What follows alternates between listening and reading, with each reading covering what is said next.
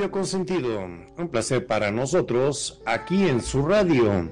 Que nos acompañen en la emisión número 47 de nuestro Cuscus. Un programa paranormal por excelencia, ya de más de un año acá al aire. Y con mucho gusto les damos la bienvenida a nuestros panelistas de lujo. Entonces empezamos con Magnum. Bueno, arrancamos conmigo entonces. Muy, pero muy buenas tardes. Como siempre, un gusto y un placer estar en este programa que, como siempre digo, y ya se ha convertido como en un himno para mí. Me gusta, pero me asusta. Y no es Perfi. canción. A ver, Perfi. está Buenas noches, Perfi. perdón, sí, está, sí estaba, pero justo en ese momento sucedió algún RL que me impidió abrir el micrófono, ya estoy.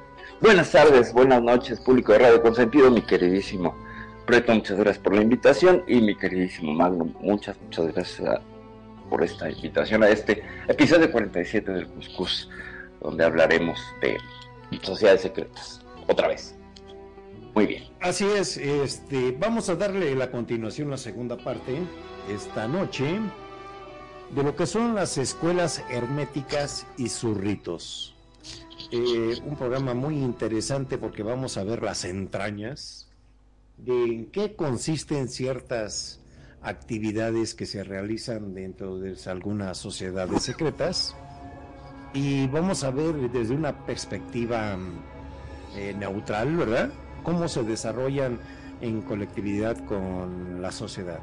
¿Sí? Ok. Para empiezo, vamos a definir lo que es un ritual. Venga. El, ri- el ritual es una secuencia de actividades que implican gestos, palabras, acciones u objetos realizados según una secuencia establecida, principalmente su- por su valor simbólico. Los rituales pueden ser prescritos por las tradiciones de una comunidad, incluyendo, por ejemplo, una comunidad religiosa. Los rituales se caracterizan, aunque no se definen, por el formalismo, el tradicionalismo, la invariabilidad, el gobierno de las reglas, el simbolismo sacro y la actuación. Eh, los rituales son una característica en todas las sociedades conocidas. Incluyen no solo los ritos de adoración, sacramento de las religiones organizadas y cultos, sino también los ritos de paso, que son los ritos de expiación, de purificación, juramentos de fidelidad, las ceremonias de dedicación, las coronaciones, las tomas de posesiones presidenciales, ejemplo, los matrimonios, los funerales y otros. Incluso acciones comunes como el, ap- el apretón de manos y decir hola puede calificarse como un ritual. Adelante, perfil. Qué interesante. Fíjate que esto de tomar como perspectiva que los rituales, pues está incluido el matrimonio y todo eso, pues que no lo vemos así. O sea, no está como emparentado, como que lo vemos como otro tipo de cosas. Pero sí, ciertamente es un ritual que también tendría que ver con una sociedad secreta. Que se convierte después, pero bueno. Eh, y ciertamente hay una necesidad de redefinir lo que es el rito y el ritual y la situación antropológica que hemos tenido los seres humanos siempre, ¿no? O sea, siempre, en toda sociedad humana habrá grupos que saben más que otros, ¿no? Y eso implica, para entrar a ese club, el apretón de manos especial, ¿no? Que además se tiene que ver mucho con las sociedades secretas. Eh, si se acuerdan de esta caricatura, del, pues, de- de- menos de mi infancia, los picapiedra que tenían su propia logia, que eran los búfalos Los búfalos mojados. mojados. Ah, ¿Cómo sí. no? Era una maravilla y que traían un gorro de búfalo y se hacían saludos así. Bueno, era una burla completa. Pero te falta Java Dabadoo. Sí, bueno, estaba el Jabba Dabadoo, pero sí, lo que yo quiero es, es un poco el discordianismo ahí en pleno de los 60 la serie estaba en los 60 Yo creo que bebía un poco de esa, de esa cuestión del discordianismo. Un poco burlarse, pero vemos después ritos y cosas que son, por ejemplo, yo sabía que si al dar la mano te apretaban entre el dedo índice y el pulgar, era masón el saludo. Ese es el, eh, que eso te indicaba la persona, si te hacía incluso una como leve caricia, ese era el saludo masón, ¿no? Y que también podías descubrirlo si la firma tenía tres puntitos y bueno, un montón de cosas. Pues deja comentarte una cosa, este, Vale. perdón que te interrumpa. No, no, no, adelante. Mi firma, por Ajá. inercia, desde que tengo uso de razón, yo firmo y pongo los tres puntitos, el triangulito, pero por inercia, no porque sea masón. Yo siempre dije, Preto es masón, ustedes no me quieren creer, pero es masón. Menzón sí, pero sí tengo esa tendencia, siempre hago mi firma y cierro con tres puntitos, pero mi mano ya así por automático, Ajá. ¿sí? Es una tendencia que tengo sin ser masón. Esa que- es una cosa rara, ¿eh? Qué chistoso. En la cosa, algún día hablaremos de la grafología. En, mi firma, bueno, una de tantas porque tengo varias. no es que tengo muchas personalidades, pero tengo una firma para la legal y otra para lo artístico. Tiene dos muescas, son como dos rayoncitos con los que la cierro. Que se lo Eso es porque sos extraterrestre. Yo siempre dije que Perto es extraterrestre y O sea, tienes es masón. y... y- bueno, bueno. vamos a definir, ¿qué nos dices de tu firma, Magnum? ¿Cómo firmas? A ver, No me digas que con una X y un punto. exacto, exacto. No, no, no. Es Este, pirata, es pirata. sí. No, mi firma, eh, no, es normal. Es normal. Yo firmo como ser humano. Toma pa. Gracias. Ah, ya nos dijo extraterrestres. Ya nos dijo extraterrestres, más. Ya nos dijo entes. Exacto. Bueno. Espérate que se le aparezca algo, pero bueno. Está bien, bueno. Vamos a comentar que los rituales pueden tener múltiples objetivos, por ejemplo, la veneración de una deidad, eh, el rechazo a una fuerza que se considera maligna o perjudicial, o simplemente como recordatorio de momentos agradables. Por ejemplo, las fiestas de cumpleaños, es un ritual. Sí, Ponerte tu gorrito, andar con tu silbato, pegarle a la piñata, que te este, embarren en el que te pastel para el que después sea incomible. ¿sí? Claro. Que te, que te canten las mañanitas, Sí, que abras un regalo, que te regalen una tanga y que te digan que se lo ponga, que se... exacto. Esa que te pongas la tanga. Primero, sí. que lo abra, que lo abra. Es una tanga, que se la ponga, que se la... Pero en la cabeza, bueno, Sí, bueno, ciertamente. los rituales son prácticas que han acompañado a las personas en toda su existencia y que en la Ajá. época actual permanecen con modificaciones o adaptaciones, como Ajá. sucede en las prácticas políticas, deportivas, funerarias, de duelo y recreativas. Se han asociado a los rituales también con la brujería, las procesiones religiosas también. Sin embargo, los, los rituales son prácticas más amplias y son creencias de una comunidad. En psicología, el término ritual se usa a veces en un sentido técnico para un comportamiento repetitivo usado sistemáticamente por una persona para neutralizar o prevenir la ansiedad. Puede ser un síntoma de trastorno obsesivo compulsivo, pero los comportamientos ritualistas obsesivos compulsivos son generalmente de actividades aisladas. ¿Qué opinas, Perfi? Um, me lleva a esto los rituales de los TOCs, ¿no? De los trastornos obsesivos compulsivos. Eh, sí, De- personas. que salen y que tienen que regresar a checar si dejaron cerrado el gas, si dejaron cerrado no sé qué. Y conectaste la plancha y la dejaste sobre el burro de plancha. Y otra vez se vuelven a subir al coche. y se. Ajá, Tener- o bueno, tener eh, el, ri- o el ritual diario cuando te vas y tu mamá te, te pone la cruz tres veces. o te dice ponte un suéter, que también es un ritual. Ponte un bueno. suéter. Ándale, y claro, guarda aunque- bien, el- aunque y guarda sea- bien el dinero que te di. Aunque, esté, aunque haya un solazo, te dicen ponte un suéter. Sí, las mamás. Eso, eso, eso es algo que, que- que surge de la genética. Decirle al hijo que se ponga un suéter. Pero, no, fíjate que con, con esta cosa lo- de los del, del TOC y de los rituales, tenía una amiga que se regresaba para ver si había dejado desconectada la plancha del cabello. Vámonos. Se regresaba y se regresaba. ¿Sabes qué le dijo el, el psicólogo? Mete la maldita tenaza en tu bolsa y se acabó el problema. Y se acabó el problema. Y ese rito al menos lo pudo romper y después ya lo trasladó a otras cosas que pudo ir rompiendo. Pero bueno, en algunos sentidos somos muy, muy, muy dados los seres humanos a repetir cosas. Todos tenemos un ritual para acostarnos, a la hora de levantarnos. eh, todos tenemos un ritual. Hay rituales para también. entrar a Second Life. Sí, hay rituales también que hacen las mamás con los bebés. Tengo curiosidad, ¿qué hacen en Argentina con los bebés, este? Cuando, cuando- algo que haga la familia, la mamá, cuando están enfermos, cuando no sé, al- algo Bueno, que puedas eh, aportar. Sí, sí, vos sabés que ahora que dijiste eso, me estaba acordando que para la envidia, siempre se dijo, y de hecho lo siguen haciendo, es colocarle una cintita roja en la muñequita. Ah, sí, también acá. Le colocan eso y no sé si es para curar el mal de ojo, que le ponen algo rojo en la frente, puede ser, no me acuerdo, yo era muy chiquito cuando lo vi. Este, Ahí- Sí, adelante. Sí, creo que le ponían algo rojo en la frente. O, bueno, el ritual más clásico es cuando le curan al chico el mal de ojo. ¿Viste? Cuando llora y llora y dice, no, lo que pasa es que está ojeado, tenemos que llevarlo. Y siempre hay alguno en la familia que sabe curar el ¿Y cómo lo curan? Eh, creo que con palabras normalmente. Así con oración. Ponen como unas gotas de aceite en un plato con agua, una cosa así. Y de acuerdo a cómo se forma el, el ojito, que le llaman ellos el ojito, que viste que cuando vos tirás aceite en el agua, este, no se mezcla, obviamente se separa y se hace Ah. como unos redondelitos. Depende Sí. de cómo sea el ojito, es el grado que tiene de, de que está ojeado.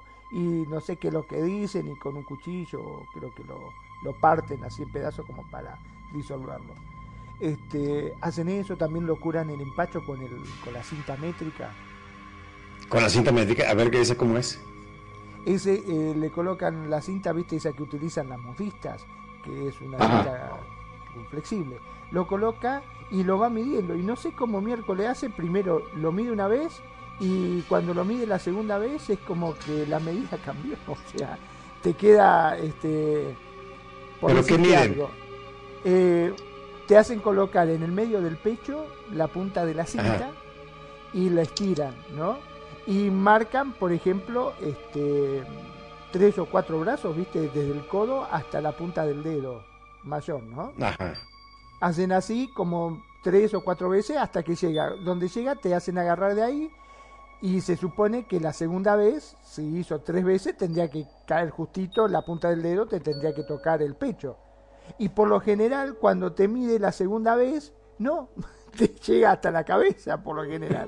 O sea, vos decís, ¿cómo qué- miércoles? Si la medida curioso. misma. Es curioso. para el dice, empacho? sí, exacto, dice, estás empachado hasta ahí, te dice, y te tocan ponerle o la frente, o la nariz, o el mentón, qué sé yo. Este, vos decís, pero qué raro, Bueno. si lo midió y era esa la medida, como la segunda vez se achicó. Pero no, no tiene nada que ver con el, la medida con el empacho, pero bueno. Bueno, no ¿Pero sí se curan? yo la verdad no, no, no sé cómo es. Bueno, porque te voy a decir cómo se cura acá. Acá te ponen de espalda Ay, te tiran y a nivel, a nivel, sí, te agarran y eh, lo que es este, de forma transversal, te van jalando el cuero de la espalda baja. Y te va tronando, tra, tra, tra, tra, Sí, tras, sí, sí. Y, te- y- Ah, y bueno, terminando, ojo, acá también lo han hecho eso, ¿eh? acá también Ah, lo bueno. hacen, pero yo te juro que me dolió tanto que dije, ni en pedo me agarran otra vez esta vieja de miércoles, no, yo prefiero que me miren. Pellizcos en la, en la espalda baja, así, pues, que vaya Sí. la pellizque la más vieja de su casa. y, te, y te- al final, al final cuando ya te tronó, te tienes que tomar una cucharada de aceite de oliva con sal. Fíjate nomás. Esa es la práctica que se hace por acá por la costa para curar el, el mal de el empacho. Pero bueno, es una nada más una eh, una anotaciones que estamos haciendo de ciertos ritos que tenemos este, en diferentes países, ¿verdad? De cómo curan una cosa, cómo curan otra. Por ejemplo, también la jaqueca, cómo la curan. ¿Cómo la curan allá el dolor de cabeza agudo? Ah, bueno, acá en Argentina no tomamos más aspirina, nomás. Aspirina, no, no, hay rito. Una aspirina o un alguna de estas. Bueno, acá en México la, arbol- la herbolaria es canija. Te ponen un... eh, ¿Cómo se le llaman, Perfi, a los pañuelos grandes rojos esos? Eh, ay, Palcate. al- no, no, no, no, no, un paliacate, Paliacate.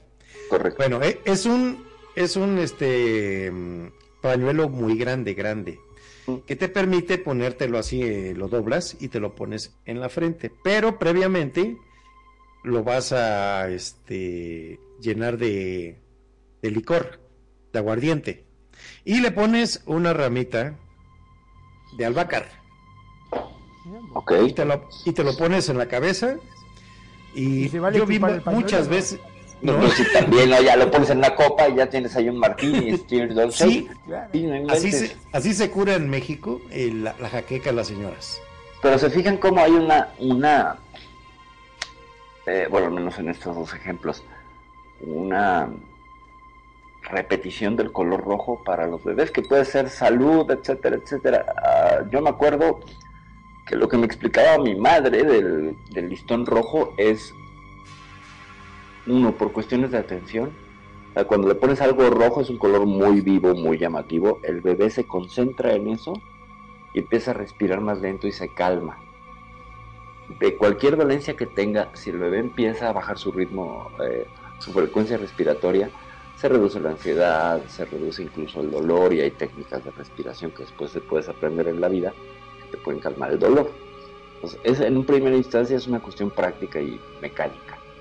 Dos, hay quien lo asocia con, pues obviamente el mal de ojo y protección y cosas un poco más esotéricas y está también relacionado con los bebés que tienen ictericia, es decir, que no han fijado todavía la vitamina E. Entonces, la idea es un Son los que tienen rojo y piel amarilla, ¿verdad? Correcto, la piel amarilla, Piel dictérico. amarilla, así Entonces lo es. sacas al bebé con la cosa esa roja al sol y ya agarra su color. Sí, O sea, no sé si tenga que ver lo del lo del listón en que influye de alguna manera en la situación cromática más el sol, pero el hecho es que pues ya agarra color. Si sale de tu bebé medio chino, ya le pones un listón rojo, Bueno. sol, Ah, señores que no- señores, ¿Les cuento otro? ¿Le puedo contar uno? A ver, viene, Venga, viene, viene, venga. viene. Para cuando uno se asolea. Cuando uno se Ajá. asolea, me acuerdo, estas son cosas de chico, de, de la tía esta que uno siempre tiene una tía media bruja que siempre te cura, que estábamos en la playa y veníamos todos, viste, colorados, asoleados. Dice, no, Sí. que te duele la cabeza, te sentís mal. Dice, no, Ardidos. se dice aquí. Ah, bueno, entonces agarraban y te ponían como un paño en la cabeza, como o una toalla, te ponían la toalla en la cabeza, te ponían un plato con agua, ¿sí? Y agarraban un vaso, eh, le prendían, le metían adentro un papel o este, le prendían fuego y lo metían adentro, así lo daban vuelta, que hiciera sopapa, viste, en el, en el agua. Ajá. Y entonces hace, viste que cuando se va secando el aire empieza a chupar todo el agua, ¿no? Ajá. Dice, y eso te sacaba el mal de ojo. El mal de ojo, el, el asoleo. La insolación. La insolación, yo no sé, hay que querer reventar si será este psicosis de uno o cosas que uno, viste, se autocura, pero a mí me ha pasado de que me sentía re mal con un dolor de cabeza mortal y me dice, no, vos estás asoleado, pará. Agarraba, me ponía el plato y digo, ¿qué vas a hacer con eso? Y yo escuchaba que, que chupaba así el agua y dice, no, pará, eh, tres o cuatro veces, no sé cuántas veces lo hacían. Y te puedo asegurar que te sentías mejor con eso. Wow. No sé si No sabía si No lo sabía. Un, un mensaje para el público Radio Escuchas. Aquí en Radio Consentido tenemos a nuestros chamanes argentinos, mexicanos. Pueden traer sus el, gabinete de la herbolaria. Se los vamos a curar y pare de sufrir. Hasta el para de sufrir le curamos el mal de ojo, el mal Aparte del de pacho le curamos. otro me acordé, ¿sabes qué? Cuando Venga, venga, agarraba venga. la culebrilla. Ajá. A mi La culebrilla es, en- es, es este, los fuegos en la boca, no. No, es como una...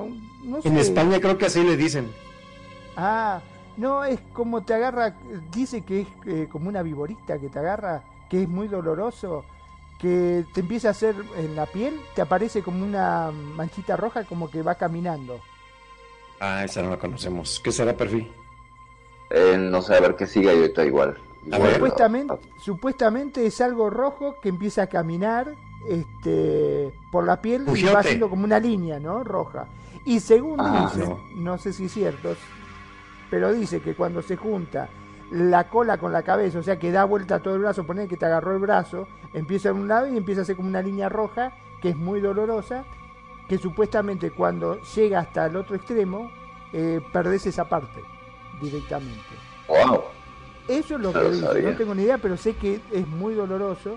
A mi papá una vez dice que eso se produce por un gusano, una babosa o algo que está en el pasto, y si se te cae a veces la ropa cuando vos la tendés arriba de eso, queda impregnada y vos te lo pusiste y no te diste cuenta y te pasa eso, ¿no? Parasita, ajá. Y es como un parásito, exacto. Y bueno, estuve averiguando eh, brujas por todos lados. Para colmo, eh, estábamos acá en Mar del Plata, recién éramos llegados, no conocíamos a nadie. Y por ahí uno de lo que estaban me dice: Mira, eso, este, yo te voy a ser sincero, dice, lo me había pasado y se lo curó con eh, tinta china. Le ponía así directamente, viste, en los bordes, tinta china y no sé si será por la tinta china que no que llega ahí y se frena porque no le gusta la tinta no sé qué o sea se lavaba con este bueno con una planta que ya me va a salir que no me acuerdo cómo se llamaba el agua con eso y se colocaba la tinta china y se curó y así le hice a mi papá y se lo curé o sea que también es medio Con tinta china se la pintaste nada más.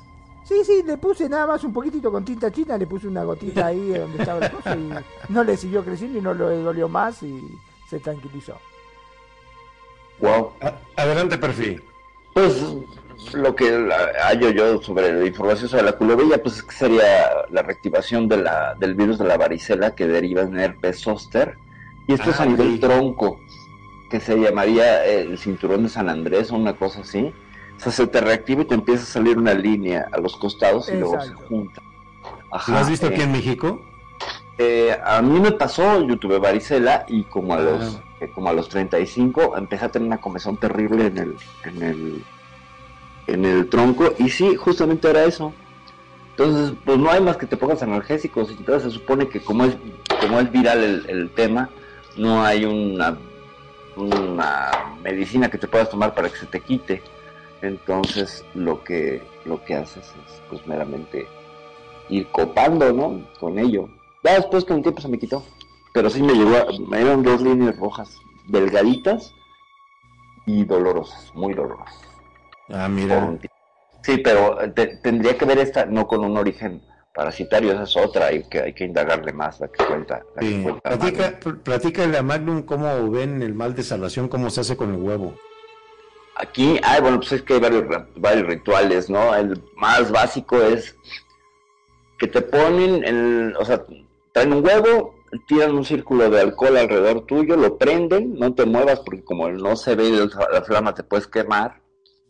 Y mientras está este, esta combustión, te pasan el huevo por diferentes partes. Una vez que se agota el- el- la combustión del alcohol, el huevo lo rompen y sale negro. Si traías algo energético, físico, etcétera, se supone que el huevo lo absorbe. Y esa es una de tantas. Otra es que pongas el huevo en agua bajo de tu cama y en la mañana lo abres y lo rompes y ya se supone que chupó toda la, toda la porquería que traías dentro. Supone. No siempre funciona. Yo lo que he visto es que no siempre funciona. Pero esa es una de tantas con el huevo. Eh, luego también con una hoja de con, con una rama de ruda y con el huevo y entonces con la ruda te dan unos buenos ramazos pa, pa, pa, y con el huevo te lo van pasando sin el fuego sin la necesidad de utilizar un, carburante o algo que no sé esté ahí en un círculo hay quien lo hace con un círculo de sal bueno hay varios ritos ¿no? con ese asunto de la limpia de huevo es generalmente cuando te dicen uy no te sale nada pues bueno hazte una limpia y es una limpia con huevo. Es con huevo de gallina blanco, no huevo rojo, porque quién sabe que tiene huevo rojo que bueno para esas. Sí, la- es muy famoso el- esa manera, de- es para identificar, es como el escáner, Ajá. escáner este chicken, que te lo pasan Ajá. por el cuerpo. Ajá. Y que escáner. Eh, Eh, sí, lo, me- ¿Cómo lo rompen, cuenta? lo meten, a, lo rompen, lo ponen en un vaso con agua y cuando cae el huevo y la, eh, la clara empiezan a hacer como gotas. Entonces entra ahí la habilidad del brujo o bruja que te Como va- coágulos, ¿no? Sí, que empieza a decirte esta boca, ¿eh? Esto es esto. Este, eh, este, aquí tienes esto, pero el, el lenguaje de interpretar el huevo, nada más ellos lo conocen. Sería la que, la, La huevomancia, no. No, no, no, tiene otro nombre. Tiene otro nombre. Ya se acuerdan de esas mancias. Huevomancia. que- No, tiene otro nombre. Ahorita se los digo. Ahora vos sabés que mientras vos pensás eso, me estaba acordando de, ahora que dijiste de prender fuego con alcohol. Una vez este, yo tenía un, me había puesto de socio con uno y alquilamos un localcito, ¿no? Para poner nuestro local de computación en una galería. Qué frío que Ajá. hacía, llegó el invierno, hacía un frío impresionante el frío que hacía. Y no teníamos este gas, o sea, no teníamos calefactor, no Ah. teníamos nada para calentarnos. Y yo Ah. dije, no aguanté más, miré una botella de alcohol, agarré el alcohol así, lo tiré en el piso y lo prendí fuego. Este, obviamente, nada alrededor, ¿no? Este, Ajá. pero viste que hace una llama y se quedó ahí un ratito y se apagó. Y con eso nos calentábamos. Yo tirá más, tirá más, empezamos a tirar. Venían los del otro local, ¿qué están haciendo? ¿Brujería acá? Dice, prendiendo fuego. No, le estamos cagados de frío, estamos calentándonos un poquito haciéndonos fueguito así este, para poder calentarnos, porque hacía mucho, pero mucho frío en ese local. Wow. Casi les hicimos cuento que sin darnos cuenta. Eh, Sí, sí, ciertamente. Eh, ciertamente. eh, damos la bienvenida a Yasmín. Welcome is in English. Welcome, Yasmín. Pues ciertamente, eh, bueno, con la, el arte adivinatorio de los huevos es la ovomancia. Oh. Y que creen que me, encontré un tarot de los huevos. Así como suena. Así como suena. El tarot de los huevos. El tarot del Ah. huevo. Wow. Sí, ya, imagínate nada más. O sea, ¿qué tarot? Después leo el de Marsella, el Rider y el de los huevos. Ay, sí, no, está complicado. Pero sí hay una carta de tarot y fíjate que hay algunas piezas que llegan a costar un montón de dinero porque están hechas en huevo. O sea, son cáscaras de huevo que están labradas y, y vienen en cajitas. Entonces es una caja enorme ese tarot y van sacando lo que es frágil. Pero cuesta un caro, montón de dinero, ¿eh? Pero un montón de dinero. Sí, sí, sí. Y puedes adivinar tu suerte con los huevos y bueno, te va de huevos y todo lo demás. Bueno. Este, Preto, ¿con qué seguimos? Porque ya nos fuimos Bueno, como más bien al sí, botiquín, sí, bueno. de, al botiquín de consejos. Ándale, bueno, vamos ahora a tratar este lo que son algunos ritos ancestrales. Y obviamente vamos a empezar con los ritos aztecas, como buenos mexicanos. ¿Ok? Eh, nombramos que en el México prehispánico y en particular los aztecas se practicaban tres clases de rituales. Tres rituales sangrientos relacionados con la persona. El autosacrificio, los rituales de fusión de sangre, los rituales asociados a las guerras y los sacrificios agrarios. ¿En, dónde, real- en dónde realizaban los rituales aztecas? Sobre los altares de los templos donde generalmente se les extraía el corazón del prisionero aún con vida. También se empleaba el flechamiento y el sacrificio, sacrificio gladiatorio donde la víctima se enfrentaba a cuatro guerreros aztecas. ¿Sí? Eh, los tipos de ofrendas que hacían a sus dioses. Eh, en esta clase de dones consagrados a los dioses tenemos el pulque, la sangre, las tortillas, los tamales, así como mencionan muchas fuentes históricas, este tipo de, fre- de ofrendas, la más vulnerable a desvanecerse, eh, eran, perdón, eh, este tipo de ofrendas eran las más vulnerables para que se desvanecieran con el tiempo, que eran las más frecuentes. Eh, las costumbres que tenían eh, aquí los, los aztecas era el festival de la lluvia para que hubiesen buenas cosechas y cose- eh, bu- buenos cultivos y cosechas abundantes. Eran dedicado al dios Tlaloc, que Perfi Ah. nos tiene mucha información de Tlaloc. Adelante. Pues nada, bueno, que era el dios de la lluvia, hermano de Hecatl. Eh, estas dos advocaciones que de alguna manera también eran parte de Quetzalcoatl, y no eh, el dios Tlaloc reinaba en el Tlalocan, donde si te ahogabas o tu muerte estaba relacionada con el agua, te ibas para allá. Pero no había un Mejelocan, ¿no? O sea, el Tlalocan era como el paraíso para los aztecas, o sea que había que morir ahogado o algo así, porque era como el lugar más acá, ¿eh? Y este dios, pues bueno, era una entidad doble, porque venía con, creo que era, ahorita te digo, Chal, Chal, ahorita les digo el nombre, espérenme, siempre se me enreda. Eh, era su esposa, eh, que se supone que es la que está en el Museo de Antropología e Historia, no Tlaloc, sino eh, ella. Lo que hacía era, sí exigía un, tributo, pero era más bien un dios agrícola. Eh, los rituales de sangre y rituales así de, de, sacrificio, estaban más encaminados a Huitzilopochtli, a Chauqui y a, otros, a otras deidades. Preto contigo, por favor. Eh, mi estimado Magno, ¿qué opinas de lo que estás escuchando de los rituales aztecas? Bueno, en realidad con los rituales aztecas mucho no entiendo, ¿no? Pero sí sé que muchos de ellos eran muy sangrientos. Este, porque convengamos que em, mataban a alguien supuestamente para eh, que su sangre, digamos, le traiga fortuna, ya sea eh, por sus cosechas, ¿no? Para tener buenos cultivos, hacían estos sacrificios. Si bien como bien se había dicho en varios programas, esto no era una cuestión que mataban todos los días cuatro o cinco personas o diez o lo que fuese, sino que era algo muy bien organizado, de tal forma que hasta muchas veces utilizaban esclavos o que, en las guerras que ellos tenían, ¿no es cierto?, estos cautivos, este, eran ofrecidos a los dioses.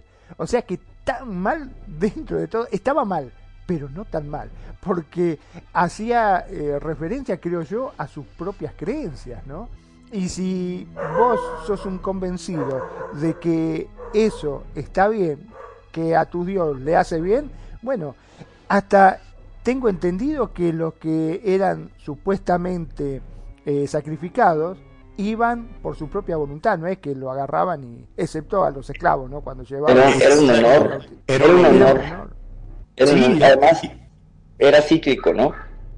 Eh, sí. Eh, las guerras floridas estaban diseñadas para anuales porque cada año había que eh, mantener al quinto sol vivo. O sea, la sangre era una ofrenda al quinto sol. O sea, ha habido cinco eras, según los, los mexicas, de creación. Y nosotros estamos en la quinta. para mantener ese, ese sol en el cielo, que nos cayera, requería sangre. El sol no es que hubiera un dios del sol, había varios dioses que representaban esto y, y tú les hacías un sacrificio, por ejemplo, Huitzilopochtli, de alguna manera era una deidad solar, y mantenía, ¿no? O sea, como que le daba la sangre a Huitzilopochtli para que mantuviera el sol en su lugar. Entonces era una cuestión de vida o muerte de la existencia misma, por eso es que quienes eran sacrificados iban casi como héroes porque iban a sostener la realidad para todos. Entonces, era una cosa muy profunda, no nada más, ay, estos se ponían de calidad. No, se hacían cosas terribles, por ejemplo, ya que casi no se menciona, que había desollamiento de algunas de las víctimas, y esta parte, en uno de los, de los rituales, era el desollamiento de una mujer, le quitaban la piel y el sacerdote se la colocaba. Y lo trataban como si fuera ella eso casi nadie te lo platica, y andaba con la piel todo un día. Imagínate lo que olía eso después. veía. Pues ¿La mujer estaba con vida cuando la desollaban? Cuando era desollada, eh, no, primero le quitaban el corazón, y entonces pues obviamente ya. No, o sea, lo que hacían era, era, era este, lo sostenían, iban, hay que decirlo, con un montón de psicotrópicos. O sea, iban con hongos y con yo creo que Juanita, ¿sabes? O sea, iban, y para, sí, iban, iban drogados de alguna manera, sí. Porque era parte del ritual. ¿sabes? O sea, fumaban el tabaquito, el famoso tabaquito, los hacían fumar el tabaquito. Y entonces, eso es una mezcla de un montón de hierbas y si te relajas y ¿no? Entonces, bueno, van, van relajados. Pues hacemos el ahí, Dale. perdón, perdón, Perfi, eh, que el sacrificio humano en los aztecas formó una parte muy importante de sus costumbres. En algunos casos, después de la muerte eh, del sacrificado, eh, había cani- canibalismo. Correcto. Eh, la cultura azteca era, según las evidencias históricas, un totalitarismo sangriento que se valía de tribus sometidas para realizar sacrificios humanos durante tres meses de festejos, en el cual se calculaban que eran sacrificadas entre 20.000 y 30.000 personas que morían cada año para alimentar estas ceremonias. Impresionante.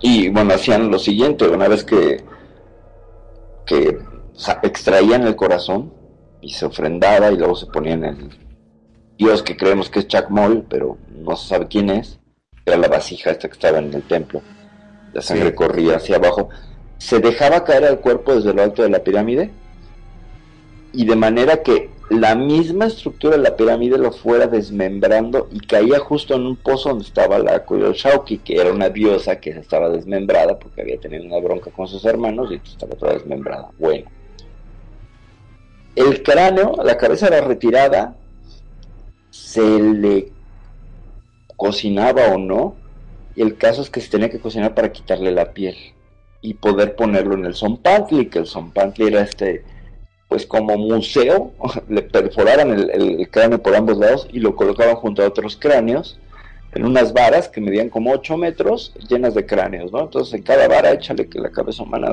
mida vale 30 centímetros de ancho, divides entre 8 a 3 por metro, 8, 24, 25 cráneos por vara y esto llegaba a tener una altura a veces de 10 varas. O sea, eran 10 varas para arriba, 25 por 10, 250 por pared de Zompantli. Y eran a veces dobles, o sea, tenía do- dos capas o tres. Estamos hablando de una pared que te encontrabas con mil, mil cráneos que estaban ahí y que se dejaban allí. Entonces sí había una, una, una, este, un consumo bárbaro, sí, claro. Y sí se hablaba de canibalismo, sí, pero ahora también. ¿Quiénes vieron eso? Pues lo vieron los españoles, ¿no? que traían una idea y que de ahí se agarraron para muchas cosas. De decir, no, estos son unos salvajes, hay que, hay que, este, Exterminarlos. hay que exterminarlos y hay que acabar con ellos porque están atentando contra la vida. Cuando lo que hicieron los otros fue matarlos, ¿no? O sea, ¿cuál diferencia O sea, había? Ah, es que no nos mucha los comíamos. diferencia. Es que no nos los comíamos. Ah, pues, ya era un asunto gastronómico ahí, ¿no? era- y lo dijo Magnum, era una perspectiva religiosa. Correcto. Iban hasta voluntarios. Y éramos los salvajes. Te hago la comparativo con el Coliseo romano. Ajá, An- ante el César, mataban por deporte a los cristianos. ajá. ¿eh? Sí, claro. Les metían a- para, para divertir al público. No tenía ningún sentido religioso. No, eso era ¿Sí? para el circo. Era un circo, lo de echaban a los leones. Siendo para otro lado, ¿no? La pregunta era, con todos esos cuerpos, porque decían que mataban más de 20.000 personas al año, ¿qué hacían? ¿Los Ah. quemaban? Muchos se lo comían. Sí, pero, o sea, ¿y los restos? Porque Pues había mucho desperdicio, imagino, y el olor y todo No, eso. porque pues, servía para hacer artesanías. Perdón que lo diga, pero servía para hacer agujas con los huesos, eh, algunas figurillas, Armas también. etcétera. Armas, sí, Cuchillos. las puntas de flechas, etcétera. O de sea, no tus quedaba enemigos, nada. No, fíjate, es que e- era bien interesante. Las guerras floridas era para atrapar gente, no era para matar. O sea, era una guerra que donde te invadían, pero te capturaban, te mantenían vivo y luego te iban a alimentar y a tratar muy bien y, y como un rey vivías todo ese año. Digo, era el último de tu vida, pues, te iban a sacrificar, pero te trataban y en las calles la gente te rendía pleitesía. ¿Por qué? Porque eras un elegido para eso. Aunque hubiera sido capturado en otra población. Claro, sea, otras poblaciones no estaban nada, nada, este, nada contentos, pero aún así Te no ponían gordito. discrepancia, no había una discrepancia religiosa, es decir, casi todos con- compartían la misma creencia de que había que sacrificar para mantener al cielo, al sol en el cielo. ¿sabes? Había que, que, que manejar. Hay, otros hay otros... Eh, Se me viene a la eh, mente, perdón, Perfi, en, vamos a meternos un poquito en la cultura egipcia, la película, ¿cómo se llamaba? De los dioses, los dioses de Egipto. Hubo una, ¿no? Hace poco. Ra, Sí, Los dioses de Egipto, ¿no? donde había que había un dios que, te- que tenía que tener a raya siempre al monstruo que se quería comer al sol. Ah, sí, Osiris, por supuesto. Ajá. Osiris tenía que pelear. Pero ¿qué, qué hacían? El, el monstruo que se quería comer el sol y el sol que andaba en su camino por el cielo empujado por los segment, los escarabajos. Y he contado varias veces esto. Sí, ¿Conocen los escarabajos esos peloteros que empujan una bola de mierda? Bueno, sí, sí, sí. así concebían los egipcios el tránsito del sol. Era un- una gran bola de mierda prendida que empujaba a un escarabajo invisible.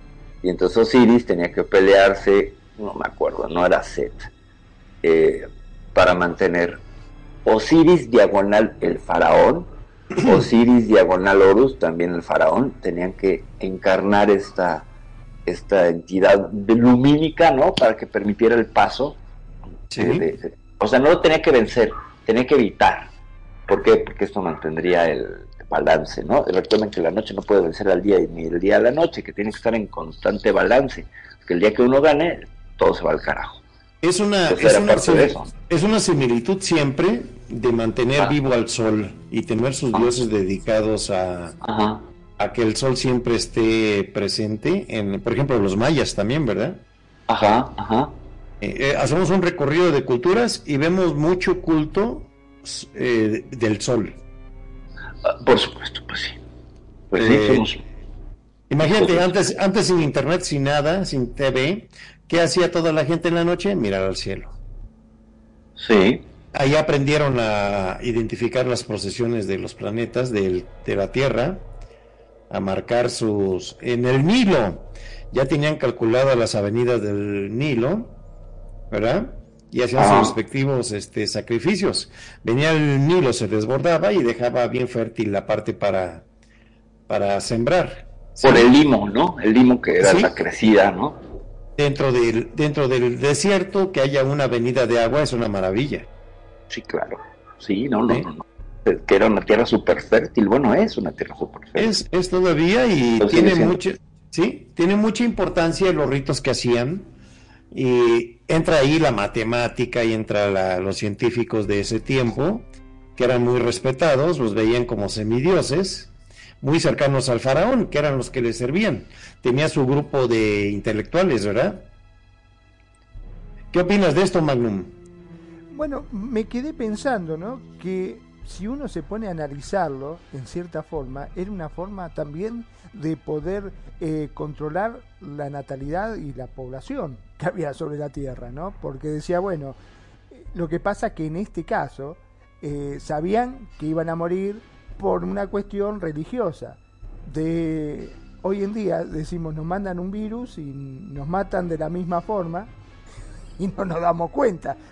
O sea, era, si vos haces una analogía, es algo parecido, ¿no es cierto? Sí, en, en diferentes tiempos siempre está presente los eventos catastróficos, ¿verdad?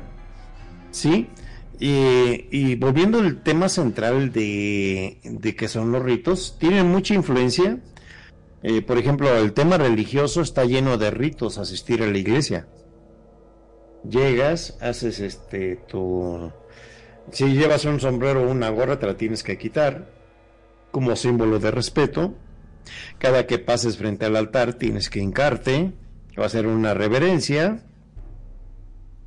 Cuando habla el sacerdote haciendo la misa, tú tienes que tener ya el léxico que le vas a contestar. Eh, se hace un saludo de paz dentro de todos los que están dentro de la misa. Eh, luego hacen lo que es un tipo de rito que me llama mucho la atención, la quema, cuando queman el saumerio. ¿Sí has visto cuando queman el saumerio? Claro, sí, sí, que este lo tiene, bueno, el cura y va así como largando el, el humito ese por todos lados, ¿no? Hasta ¿Y sabe- inclusive creo que cuando, eh, perdón que haga ¿Sí? una comparación, pero viste que eh, cuando se dice que quieren limpiar la casa, porque vos podés eh, llamar al, al cura de tu barrio, digamos, o la iglesia que esté cerca de tu casa y decir, mira, me voy a mudar a esta casa, la compré ahora y para que me la bendigan y qué sé yo. Viene el cura, te tira agua bendita por todos lados, prende el saumerio y te lo pasa así por toda la casa también. Eso creo que es una especie de rito, ¿no?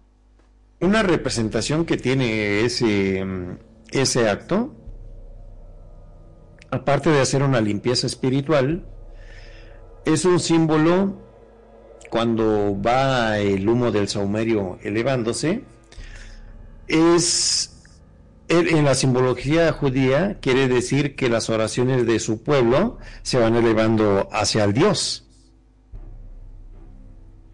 Es una cosa muy bonita, este tipo de, de misterios que tenemos de cómo se hacen en lo que es la representación de una misa, ciertos ritos, ¿verdad? El acto de persignarse también lleva conlleva un, mensaje, ¿verdad? Que va directo una adoración a la Santísima Trinidad, Padre, Hijo y Espíritu Santo. Eh, algunas religiones manejan el- la existencia de la Virgen, otros no. Y no es motivo de pleito, simplemente caminos diferentes, pero el mismo fin, ¿verdad? Sí, creo que, si no me equivoco, los testigos de Jehová creo que son los que no creen en... No, no creen en la Virgen, me parece. Me parece que son sí. Este, y en el caso de los evangelistas también, en algunos sí y en otros no, no sé bien cómo es. este. Todos se pelean por el día sábado, ¿no? Todas las discrepancias. Bueno, es que hay tantas divisiones católicas que se pelean, ¿no? Por cuándo debe hacerse rito, si es en sábado o no sé qué. Según tengo entendido, perdón por, Bueno, por andar. si vamos a un rito, vamos dejando la iglesia de lado, que convengamos que la iglesia, como bien dijeron, este, está llena de distintos ritos que uno hace hasta de chico, porque te meten en la cabeza eso de que cuando pasás por una iglesia te tenés que persignar, este, cosas por el estilo. Eh, hay ritos que son muy comunes, por ejemplo, yo que me manejo eh, en colectivo, como le llamamos acá, o en buses, como en otras partes, el, el hecho de pararlo, de sacar el brazo y que te paren, o cuando paras un taxi, o viste cuando eh, van de mochilero, que hacen con el dedo así, directamente. Ajá, ajá, ajá. Eso también podría llamarse como que es un rito, ¿o no? Eh, esa es una, más bien esa es una, una cuestión de comunicación, ¿no? Es una señal universal de comunicación. Por ejemplo, si tú te rascas la cabeza en cualquier cultura, el otro entiende que no estás entendiendo y que tienes una duda, ¿no? Cuando están hablando contigo Ah, y tú te eso. rascas la cabeza, es una señal universal, por ejemplo, de, de, de duda y confusión. O, por ejemplo, eh, el taparte la boca, el otro entenderá, aunque no hable tu idioma, que no vas a hablar. Entonces son, son parte de la signalética corporal que nos llevaría a los símbolos más básicos de comunicación, por eso los iconos en los aeropuertos son universalmente entendibles, más allá de cualquier lenguaje. El lenguaje pictográfico lo entendemos todos. Y entonces levantar el pulgar es una suerte de señal de lenguaje pictográfico, ¿sabes? Voy para allá. O sea, generalmente cuando tú levantas el dedo, apuntas en el sentido de donde viene el coche. Tú estás viendo, tú estás viendo al coche y entonces tu dedo apunta para atrás, es decir, vas en ese sentido. No sé, eh, rito sería si el otro correspondiera de alguna manera con las luces o no, pero no, ahí ya nada más basta que se arrimen al, al, este, a la vera del camino y pues te digan o se pongan de acuerdo y quieran arriesgarse o no.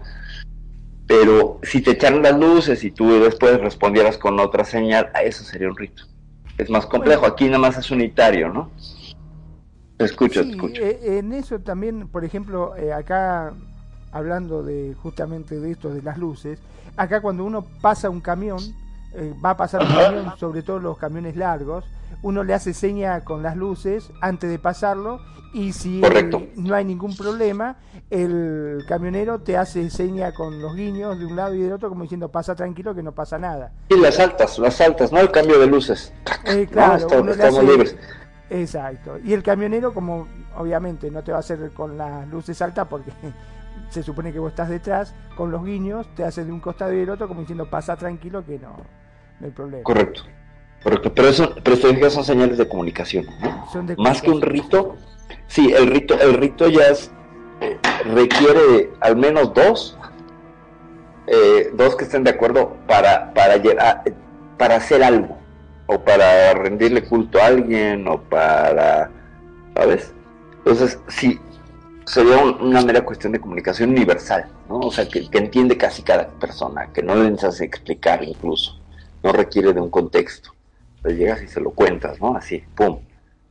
Eh, con, el, con la Iglesia Católica y el montón de ritos, por ejemplo, la persinarte, pues ya implica que tú estés en comunión con una idea, ¿no? Y cuando pasas enfrente de cualquier imagen religiosa, no solo iglesia, por ejemplo, aquí con los nichos que hay muchos, los nichos que hacen las personas, por ejemplo, ponen negocios y se juntan y pagan y tienen su nicho y tienen a su virgen.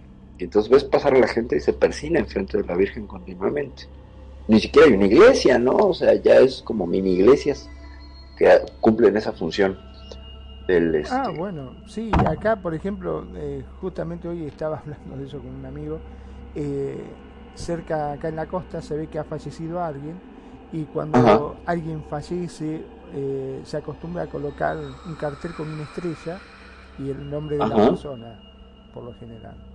Este, y te pone la fecha que nació y cuando falleció y a veces ponen algún cartel en este lugar falleció Pero si falleció en la vía pública, en la vía pública, sí, sí. Ah, a- acá es se pone una cruz. viste, que estaba Claro, claro, claro. y lo atropellaron o chocó y falleció en ese lugar, ahí en ese lugar por lo general siempre se coloca como un como si fuese un cartel, viste, de, de tránsito normal, ajá, ajá. y se le coloca una estrella de color amarilla con muchos le ponen la foto y el nombre y a veces eh, tiene un cartel abajo que dice quién es esa persona. Qué interesante. Aquí, aquí lo que se suele hacer, por ejemplo, en las banquetas encuentras un una cruz de metal, generalmente con un techito que cubre y a veces la imagen del fallecido o un, o un letrero póstumo de aquí falleció tal y está clavado en el piso. Bueno, O es una pequeña capilla, pero así chiquitita. A- Acá en la ciudad lo ves, incluso. Ah, Acá en la ciudad lo ves. Sí, sí, sí. De hecho, yo todos los días paso por uno que está de mi camino hacia donde voy generalmente a desayunar. Hay un nichito ahí pintado azul que tiene, bueno, pues yo creo que es alguien que murió hace 70 años. Y ahí sigue el nicho, ¿eh? Tan campante. Y se ve que hay alguien que va y le da una repintada. Porque siempre está de un brillante color azul. Ahora está muy cerca de la familia. Y entonces sí, lo mantienen así. Y son ca- cada vez más chiquitos, ¿no? No es el, nicho de- del negocio, de la ruta de camiones que tienen afuera. No, no, no. Es una mini chiqui capillita así. Claro. Y que alguien que mantiene. cuando yo era chico, este, mi papá me acuerdo me había hecho una broma porque cuando íbamos en la ruta y vimos una casita de esa chiquitita, una capillita de esa, y por lo general Ajá. está llena de botellas. Ajá. Entonces, yo le preguntaba a mi papá, le digo, ¿qué es esa capillita ahí que hay? ¿Qué es esa casita chiquita con botella? Ah, me dice, porque ahí murió un borracho, me decía. por eso todas las botellas, ¿viste? Pues eso parecería no, claro, evidentemente, sí, pues eso parecería. Este, sí, pero son dice, botellas. no, son botellas porque ahí ponen las flores, supuestamente, y entonces, este, claro, se ve que llevan botellas con agua, con, con las flores van quedando y se empiezan a acumular, ¿no? Obviamente las botellas. Claro, claro. Bueno, hay otras donde yo he visto que dejan alcohol, ¿eh? Que dejan directamente el- la ofrenda de alcohol. Preta, no sé si has visto tú eso. Eh, sí, sí me ha tocado. Ade- adelante, Perfil, síguele, por favor. Bueno, pues que evidentemente hay un, hay una, toda una serie de cuestiones con los ritos y con las capillitas y esto, Ajá. que es muy latinoamericano, hay que decirlo. No lo ves en Europa, por ejemplo, esto no se ve en Europa, se ve en Latinoamérica. Es Carreteras. algo... Carreteras, eh, ca- o sea, tiene que ver con las vías de comunicación. Por ejemplo, en una paradero de taxis tienen su nicho. En un paradero de colectivos, no sé si en Argentina también, Magnum, pero deben de tener donde es la base, tienen su nicho. En donde hay negocios, tienen su nicho. O sea, por ¿Cómo se llama la planta esa que ponen para la suerte como rito? Ay, no sé si es la sábila. ¿sí? La sábila curada, le dicen.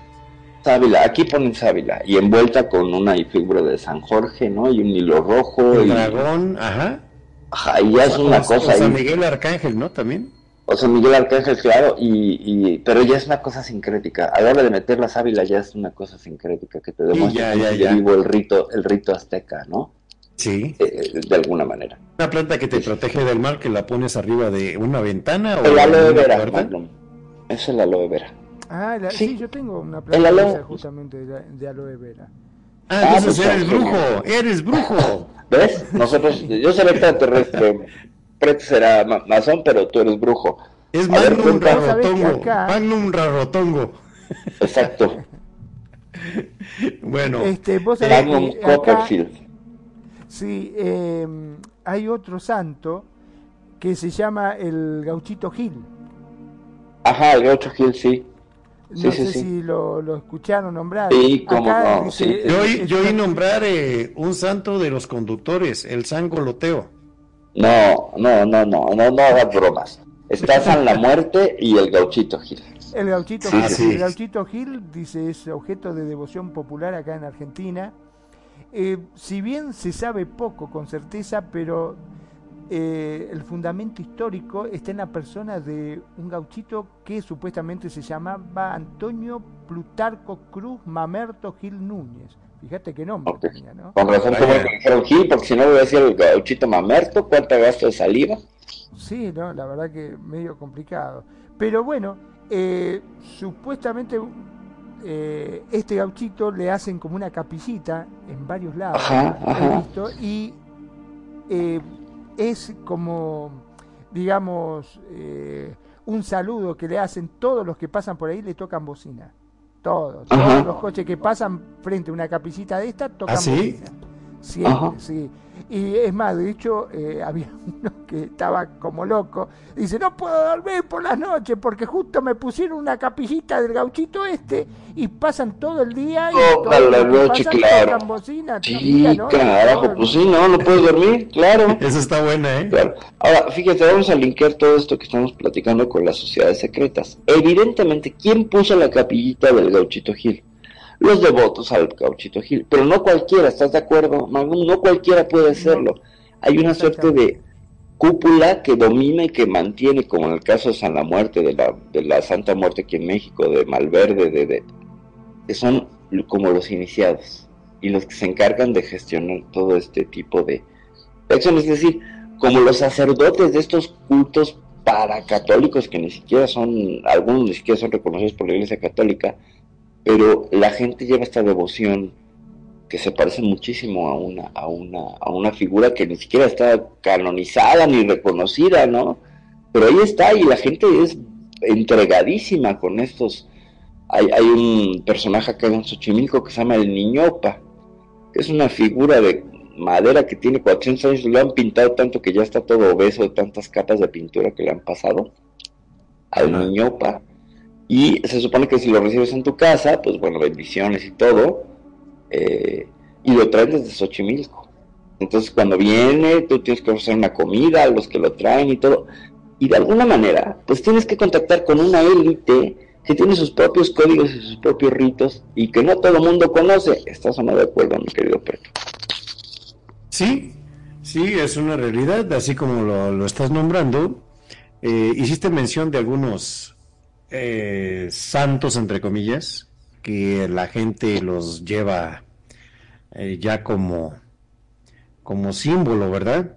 Eh, y hacen sus ritos muy parecidos a la Iglesia Católica. He, he tenido oportunidad por ahí pasando, caminando, he visto Ajá, el culto a la muerte aquí en México. ajá, Eh, La calavera la visten como el niño Jesús. El, el que hace la misa, que va bastante gente, normalmente gente que anda en otros pasos, ¿verdad? ajá, ajá, Este, mm, hacen, se viste de obispo el que hace la misa. ajá. Sincretismo, ¿verdad? Cómo adoptan eh, ciertos ritos y su adoración es la imagen de la muerte. O la niña blanca, ¿no? Le dicen la niña, tiene varias denominaciones y agarró Ajá. mucha fuerza en México, tendrá de unos 20 años para acá. Aproximadamente, sí, sí, sí, sí, sí. Hay mucha, mucha. De hecho, tienen, tienen su, su versión en Argentina que es San la Muerte. Eh, ¿Sí? Se parece mucho, se parece Ah, mucho. y te, y te nombro otra religión que apareció en Argentina, el culto a Maradona, la iglesia maradoniana. ¿Es correcto? Lo he escuchado, sí, sí, sí, he escuchado esto, pero la verdad es que no mucho, no te puedo decir. Este, como bien dijiste, hay muchos que sí, que le rezan. Bueno, acá, este, induda- eh, también comenté en otro programa eh, de Gilda, una cantante eh, de cumbia, que iba en una ruta después de un concierto, eh, estaba haciendo una gira y bueno, hubo un problema, no sé si el que manejaba el micro se quedó dormido, se pinchó la goma, o qué, lo que pasó, la cuestión que el micro volcó y este, esta mujer falleció y se quedó Ajá. oculto a través de eso, porque decía que ella era milagrosa. Y de hecho Ok. hicieron como este una capilla donde ella falleció y hay muchos que le rezan y todo porque dice que supuestamente hace milagros. Invocarla. Santa Gilda. Santa Gilda. No sé, eh, supuestamente ya te digo que se ha hecho muy popular, ha, ha salido en noticieros, en todos lados, que hay muchos devotos de, de Gilda. Pues, pues hay cuatro, ¿no? Gilda, Maradona, Gardel también tiene su culto, ¿no? Gardel también es, es, es devocionado a un nivel así casi, este, pues de sacro, ¿no? O no, o cuéntame. O estoy leyendo un artículo muy jalado. Bueno, la verdad que no, no sabría decirte eso, porque ahora este, tanto como que, que le rezan, la verdad que no, al menos que yo tenga conocimiento, no. Sí, este, te puedo saber, te puedo decir de Sheila, al menos lo que yo reconozco, ¿no? Y eh, de. Maradona lo he escuchado, pero de Gardel la verdad que no, sinceramente no, no lo he escuchado.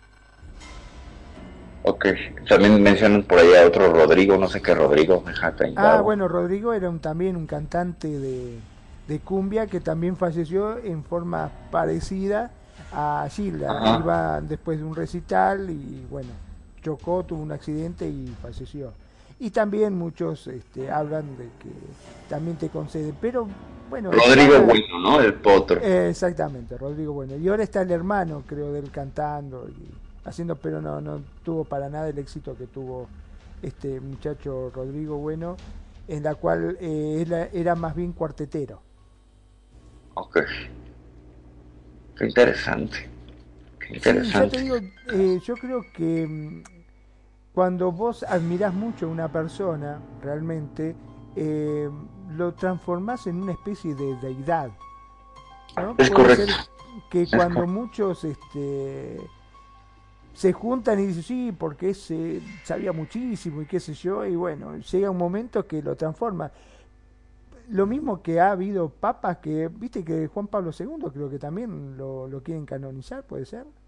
Pues él tenía su propio culto, aparte, ¿no? Era como venerado también y se vendían figuritas del, de Juan Pablo II, alternas a, a- ¿no? Entonces había una vendimia tremenda. De hecho, aquí cuando vino a México, no sabes, o sea, tú vas a la villa y encuentras todavía camisetas, platos, bla, bla, bla, de Muy con Juan Pablo carismático II. el Papa Juan Pablo Muy carismático. No encuentras así de Ratzinger, que estaría interesante. No creo que Ratzinger nunca llegó a ese nivel de, No, no. de carisma, No todo lo contrario. Era todo lo contrario. Y el Papa actual, pues bueno, no, no, no, no tiene tampoco ese, ese arrastre de, terminar siendo pues también figurita de venta, ¿no? O sea, parte de los activos fijos que venden ahí en el Vaticano del souvenir. Se convirtió en souvenir el querido Carlos Godzilla o Carlos Goitila para algunos.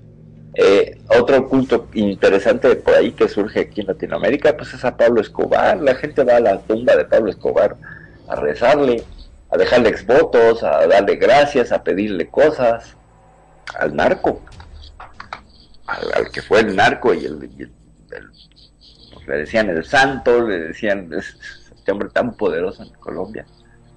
Sí, sí.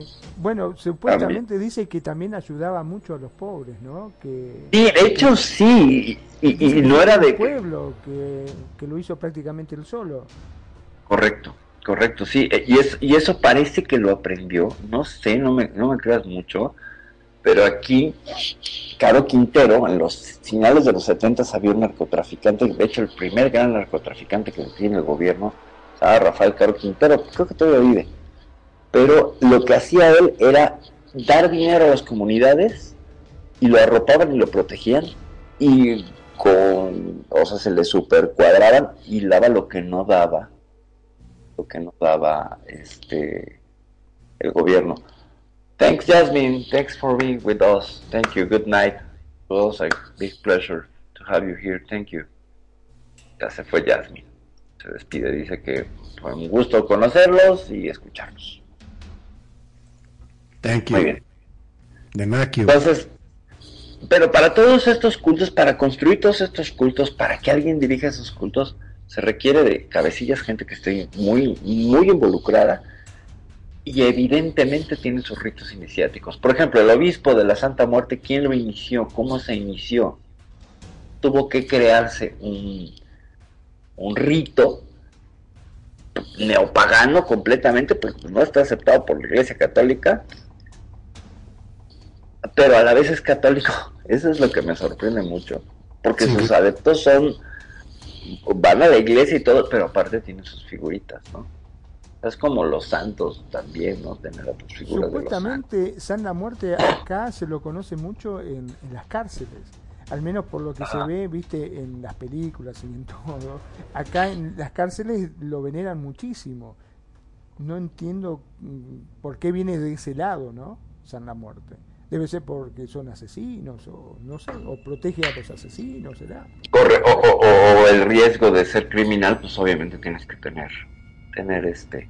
Y fíjate como lo que decía Preto, ¿no? O sea, la, la Santa Muerte aquí en México está asociada con gente que no lleva un buen vivir, por así decirlo, ¿no? O sea, con la criminalidad. Aunque más, por ejemplo, aquí en México, y es un fenómeno bien raro y que se va a dar, de hecho, hoy está sucediendo justamente, eh, el culto a San Judas Tadeo. Aquí en México, los jóvenes de extracción popular, diagonal, liados y ligados a actividades ilícitas, no todos, pero la gran mayoría, cargan, hacen una procesión hacia el templo de San Judas Tadeo, cargando la figura del San Judas que es de yeso. Y entonces generalmente van drogándose en el camino, cuando te habla, es la única procesión donde ves que van moneando. empiezan a, empiezan a. Exacto, y empiezan llegan volando ya. Eh, el tema es que sí están asociados los, los del culto a San Juditas, ¿no? A, mucha criminalidad. Pero tú los ves y son chicos que traen generalmente gorra de beisbolista tipo reggaetonera, esos donks Nike, y que no tienen una buena faz ni se nota que tengan pues, muchas buenas intenciones, entonces, y le rezan porque pone que es el santo patrono de las causas difíciles, dicen, ¿no? Pero está últimamente muy asociado y ha venido yo creo que en, en detrimento de la figura de San Judas Tadeo, este Judas que trae un manto verde y, y la llamita de la, de la- Dicen la plumita, ¿verdad? Ajá, la plumita, la llamita de la, de la sabiduría. Entonces, que no sería más que un cuerno, ¿verdad? Pero bueno. Eh, previamente sí era un santo que estaba dentro del top 10 de las abuelitas y las tías, ¿no? Que tenían todas sus figuritas o traían en su bolsa una estampita de San Judas, pero pues bueno, es como que se volvió, pero, pero tú ves a muchos jóvenes, no es una, no es como un culto de, de gente mayor de 35, es un jóvenes, muchos los que están ahí metidos y reunidos. La procesión de San Juditas, que todos los días 29, bueno, ahorita es febrero, pero todos los días 29 de todos los meses ahí andan con su procesión. Y te los encuentras por toda la ciudad.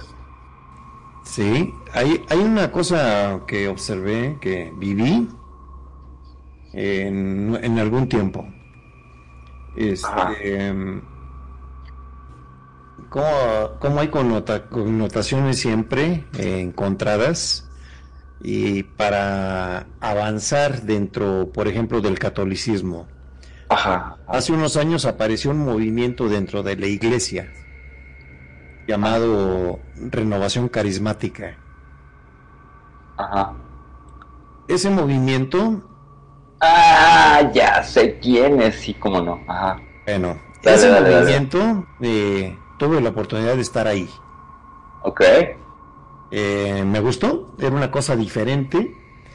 Dentro de la Iglesia Católica, esta área de la renovación carismática quería emular el tiempo, mm, Ah. los tiempos de Jesús, cuando en el templo hay una parte en las Escrituras que dice que era mediodía y que estaban en adoración al Espíritu Santo y el Espíritu Santo bajó en forma de llamas, de fuego, y empezó a posesionarse de las personas que estaban en el templo. Ajá. Pasaban los fariseos y decían que estaban borrachos, pero no, estaban poseídos por el Espíritu Santo. ¿Qué hacían? Cantaban, alababan, brincaban, hablaban en lenguas Ajá. y esa parte de la escritura la Iglesia Católica la modernizó. Dice, en esta área de la renovación carismática, va, va- carismática, perdón, va a haber sacerdotes alegres, va a haber baile dentro de la iglesia, va a haber canto, va a haber eh, una convivencia Ajá. donde alguien puede expresarse como quiera cuando se posesione de él el Espíritu Santo. Ajá. ¿Sí?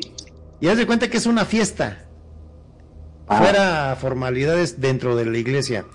Ponen un grupo de música que anime, todo lo hacen al, a ritmo, el sacerdote canta, el sacerdote di- dice chistes, alguna que otra grosería, tiene a todos riendo. Es una experiencia muy diferente a la iglesia formal. ¿sí? Y tomó mucha fuerza, lo hizo para contrarrestar la iglesia a lo que es la nueva era, a lo que eran las sectas nuevas que están saliendo, que te- por ejemplo los, este, ¿cómo se llama? No voy a nombrar para no afectar este las creencias de los eh, de audi- eh, que nos están escuchando. ¿verdad? ah, auditorio. ese es el movimiento neocatecumenal, ¿verdad? Exactamente. Y hacen su reunión anual llamado Erges. Encuentro en el Espíritu Santo. Eh, aquí en Querétaro lo hicieron, reunieron 40 mil personas. Y a todas les dieron de comer durante tres días. Wow, pues, pues, pues mira, yo qué te puedo decir, con la, con la venida a menos del Opus Dei y la subida de los Kikos, que serían los que estarían detrás de el movimiento neocatecumenal, pues Ajá. igual, ¿no? O sea, el, el fundador es este hombre que era pintor, eh, padre del toro, una cosa así.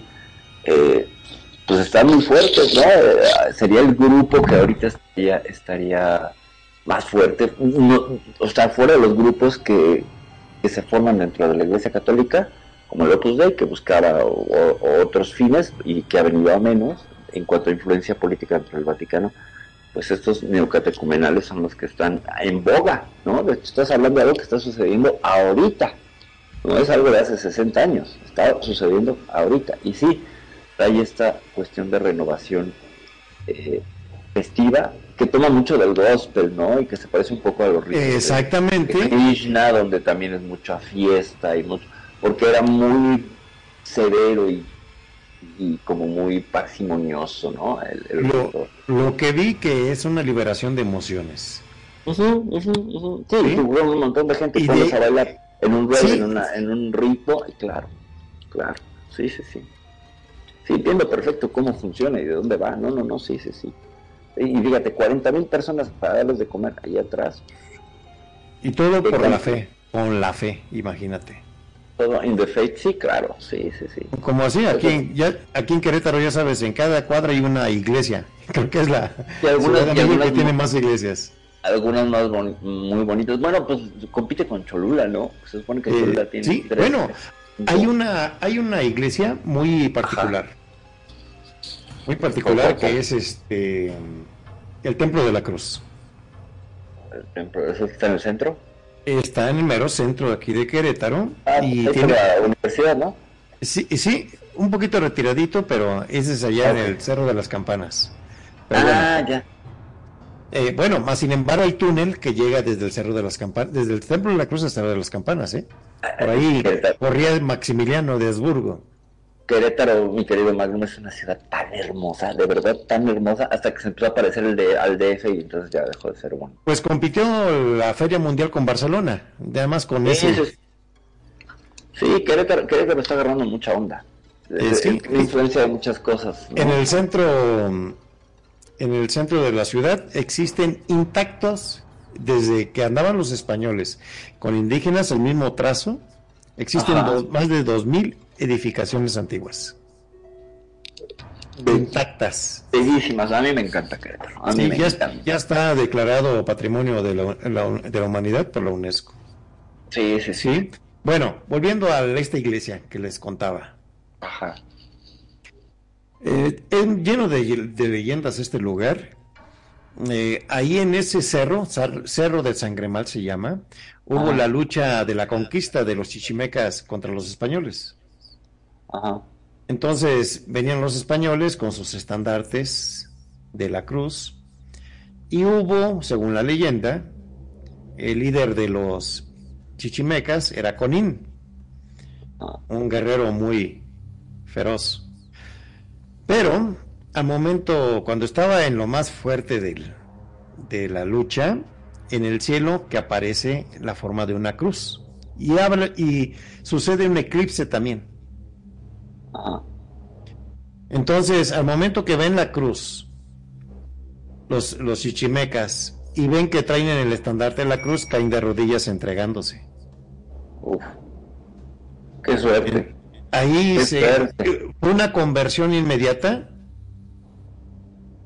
Una conversión inmediata de los indígenas se rindieron. Y este agarraron esa, entonces los, los indígenas agarraron una piedra grande y empezaron a moldearla con forma de cruz y la pusieron en un santuario que los españoles les dijeron cómo lo hacían, ya sometidos. Ajá. Y de ahí esa cruz de piedra existe. Está en el centro de, la, de lo que es la iglesia. Y se hizo una iglesia enorme, enorme, grandísima. ¿Sí? Con la particularidad que adentro, ya con el sig- con- de ahí empezaron a los, creo que son los jesuitas. Ajá. Luego, luego investigo bien. No sé si fueron los, jesuitas. Empezaron a colonizar, a empezar a ir a evangelizar a varias partes de México. Iban hasta el sur de Texas, iban hasta Costa Rica a pie, Wow. a pie, ¿sí? Wow. Para, para evangelizar. Eh, entonces, con el tiempo hubo un padre, el padre Margil. Ajá. Ahí se llama. En los patios olvidó su bastón de madera. Ajá. Y de ese bastón de madera, sorpresa, al otro día ya le estaban saliendo retoños.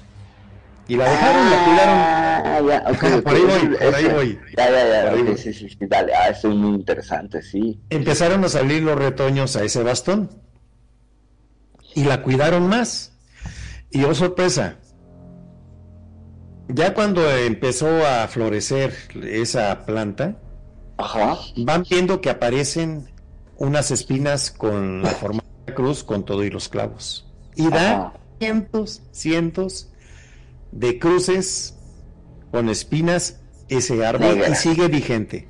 Sigue vigente. Es único en el mundo, ¿no? Un- Es- eh, es- hay uno parecido, dicen en Israel. Ok. Pero, o sea, es una cosa rarísima. Sí, de hecho. eh, Rarísima. Es Existe, como se hacen llaveros, se hacen- Sí, sí, sí, es un recuerdo y es más o menos este. eh, pues de, de caché tener uno de esos, ¿no? Sí, sí, sí. Sí, sabía, sabía perfectamente del. del es el que. No sé cómo se llama el convento. Pero sí vas por tu cruz, ¿no? Por tu cruz de espinas. Sí, eso es impresionante. Ajá. Esa es una, esa es una leyenda muy bonita y es una y existe en Magnum. ¿Qué opinas? Wow, qué increíble, ¿no? Qué, qué cosa interesante, qué... es impresionante a veces las cosas que no tienen explicación, porque básicamente no tiene explicación por qué salió eso ahí y de esa forma, que es básicamente única en el mundo, porque hay uno solo más, ¿no? Dijeron. Este, Sí, el otro en, en, en- está, está en Israel. Pero ¿por qué las espinas toman forma de cruz, no? O sea, podían. Raro. Sí, sí, Y, es que es, que sí es un ángulo muy recto el que sacan las espinas esas. Eh, Sí, están muy bonitas y no crees que son chiquitas, ¿eh? Hay algunas como de unos 8 o 10 centímetros, Wow. así de grandes, con la forma de la cruz perfecta y, y todavía con los clavos. Impresionante, realmente impresionante. Pero bueno, también eh, entre los ritos que estamos hablando, creo que uno de los ritos más grandes que hay también son los umbanda, ¿no? Creo que se llaman. Que Los Umbanda. Venga, háblanos de los umbanda no son los que están eh, en la parte este, africana, creo que hacen esos ritos este, que ¿Son rit- bailan. ritos vudú? Eh, Exactamente, que hacen esos ritos vudú. Ah, bueno, de los vudú, acá, Perfi, acá para, vámonos a Cuba, Ajá, Haití. Pero, pero estos, vienen, estos, estos vienen de Brasil, ¿no? Los Umbandas son brasileños. Me parece que son de Brasil, de África, Sí. de esos lados, ¿no? Sí, bueno, bueno, evidentemente la raíz, sí, la raíz, la raíz, la raíz es África, ¿no? Y, y pues finalmente pues es una, es una mezcla de muchas tradiciones religiosas y espirituales. Tiene espiritismo, santería, religión bantú con guangoleña, tupi guaraní, o sea que también tendría que ver con los paraguayos, el cristianismo místico esotérico, la magia roja europea y el orientalismo, o sea, súmale todo ese paquete en nacido en, en Brasil, que tiene de Janeiro, ya pues, ciento y cachos de años, 1900. eh, es una parte del universo espiritista, pero surge de una reacción a- al rechazar los espíritus caboclos, o sea, los aborígenes americanos, y a los pretos velos, o sea, ancianos negros descendientes de esclavos. En las vos, o sea, de Preto estaba espiritismo metido ortodoxo. allá en... Pues yo no fui. Pretos velos. Quedamos que yo soy Preto y. Velo, yo soy Vela y él es Preto, entonces hay de ser un pariente que no conocemos, Preto. Eh, ¿De verdad? Algo sí, pasó ahí. Con, el, con, el, con, con la Umban, un, un- con M, Umbanda. Y pues es toda una mezcla, como vemos, ¿no? Y que tiene que, pues, tiene un montón de adeptos y tiene un montón de... es que, que los brasileños son muy buenos para hacer iglesias, ¿no? Eso es lo que vemos, pues que nada más y nada menos que, que este personaje que los dirige. No voy a decir que sea su presidente, pero el que los dirige, pues está extraído de una religión, ¿no? De un grupo este, eh, evangélico, ¿no? ¿Cómo se llama? El presidente de los- del Brasil, que ni siquiera me acuerdo su nombre Lula. tan tonto que es. No, Lula, ojalá, no, Lula va a estar posta- eh, volviendo. No, este- Bolsonaro, Este, va Bolsonaro, justamente, este facho evangélico, evangélico, intolerante, bueno, no, no, violento.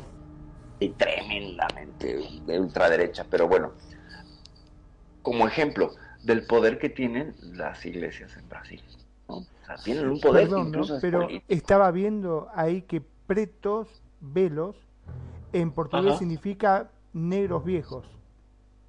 Yo no estoy viejo. Vos estás Y el viejo negro. y, y la perfil está en negra. Yo estoy de negro, exactamente. Exacto. Eso es con los pretos velos, que sonaría otra cosa, pero En sí, preto quiere decir negro. sí, sí, sí, sí. Pretoriano por, Pero, los, por las uniformes, ¿no? Sí, lo- la, la- la guardia pretoriana, la guardia de élite del César. Eran abogados. Para mí que preto no quiere ser viejo, por eso dijo, no, no, en realidad si soy el negro, la vieja es perfil.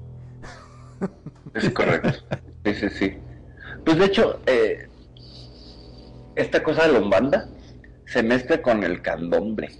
No sé si lo habían escuchado. o- Y ahora se llama umbandomble. Eh, y hay otra que está cruzada y con que es la quimbanda. Y hay un, pues es que van haciendo como sus mezclas. ¿no? Y en la casa, ¿quién es la que manda? Pues la señora, cuando hay, Señora. ¿no? ¿A ti te mandan, Eh, Magnum? Mejor no digo nada porque si no después me pegan. Pegan, exactamente. Ya dijiste todo. Pues nada, eso es una mezcla, es una religión con, pues, eh, muy ecléctica, ¿no? Mucho, muy ecléctica. Sí, y, volviendo al tema de los ritos, es que ah, eh, agarramos esta plática tan general y qué, qué bonito este programa estamos haciendo. Porque estamos haciendo una reseña de muchas cosas que hacemos diariamente la gente en todos los países, ¿verdad? correcto. qué costumbre tienen, por ejemplo, en Argentina, qué costumbres tenemos en México, y, Ajá. Y qué visión tenemos de la religión en este caso. No, y, y sobre todo la cuestión hermética, ¿no? Vuelvo yo al punto del título del programa. sí, Como todos estos movimientos que hablamos, todos los neocatecumenales tendrán sus ritos secretos de un grupo de poder dentro de esta, ¿no? O sea, todos lo tendrán. La gente de un banda, to- todas las cúpulas tendrán sus ritos secretos. Sí, y, lo- y los, los más misteriosos de siempre de la gente, tú dices masón y ya te sonó a misterio. Ya te sonó, sí, sí, sí, Ya te, ya te Sí, sonó claro. muy, muy estrafalario, ya te sonó que es una cosa, pues muchas veces superior, ¿verdad? Pero no vamos tan lejos, perdón que te interrumpa. El mismo Sí. seminario católico tiene un Sí. montón de ritos que el resto de los mortales no sabemos. Y que solamente los que son iniciados allí lo hacen. La, Por ejemplo, hay- hay la palabra llamada ungido. ok, cuando, cuando están tirados boca abajo, ¿no? En forma de cruz. Así es, ¿No? así es. Ese- esa es la culminación de cuando ya te nombran eh, que eres sacerdote. Claro. Pero antes hay un montón de ritos y de cosas que no son de uso común. Y eso ciertamente parece una sociedad secreta. ¿Estás o no de acuerdo? O sea, se- eh, podrías perfectamente colocarlo en los ritos ocultos de la and Bones, de los masones, de la que quieras. Bueno, sin ir más lejos, eh, supuestamente los exorcismos que hace la iglesia Es un rito, es un es rito. un, ri- es un rito de gente muy preparada. Eh, todavía le hizo una revisión antes de morir Juan Pablo II al rito, Ajá. Que hizo varios exorcismos fuertes, ¿eh? De Juan Pablo II. Bueno, bajo la, que él bajo había la- hecho. ¿Él era exorcista también? Eh, Eh, sí, ta- estaba preparado también para hacer exorcismos Juan Pablo. Sí. Yo no sabía. No, Sí, sinceramente yo tampoco. sí, sí, leí varios artículos que hizo varios, este, varias cosas fuertes. Inclusive, pues le tocó a él, antes de que muriera Jacinta, una de las niñas de las de Fátima. ¿Sí te acuerdas. Perfi? En Es- Portugal. En Portugal, sí, en Fátima, que se les apareció la Virgen y le dijo alguna, o le dijo un mensaje para el Papa en turno, cuando tuviera tanto edad, tanto esto, vas a decirle al Papa esto.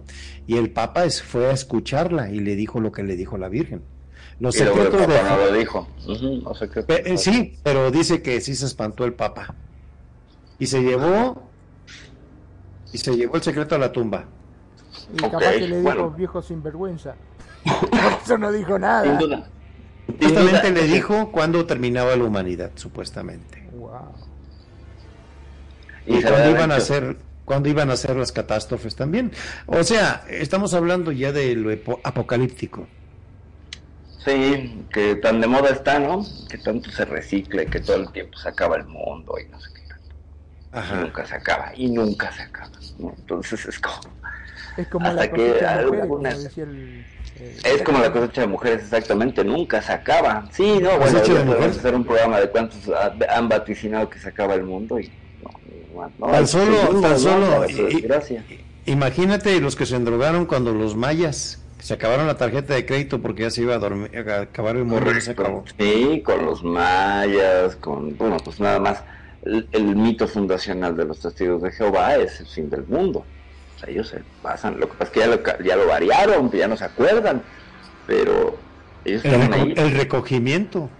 Exactamente, y luego los santos de no sé qué de los últimos días y todo es apocalíptico y nos va a llevar pifas y cosas que aquí seguimos. Y aquí seguimos, y ni siquiera el señor Putin amenazando y los chinos y los aquí seguimos. Y seguiremos un buen rato, al menos, hasta que, yo no sé, alguna eh, estrella supernova cercana diga lo contrario, o el sol nos fría dentro de 5 mil millones de años. Ahí sí es el apocalipsis, el apocalipsis. El único comprobable, medible y este y garantizado en 5 mil millones de años.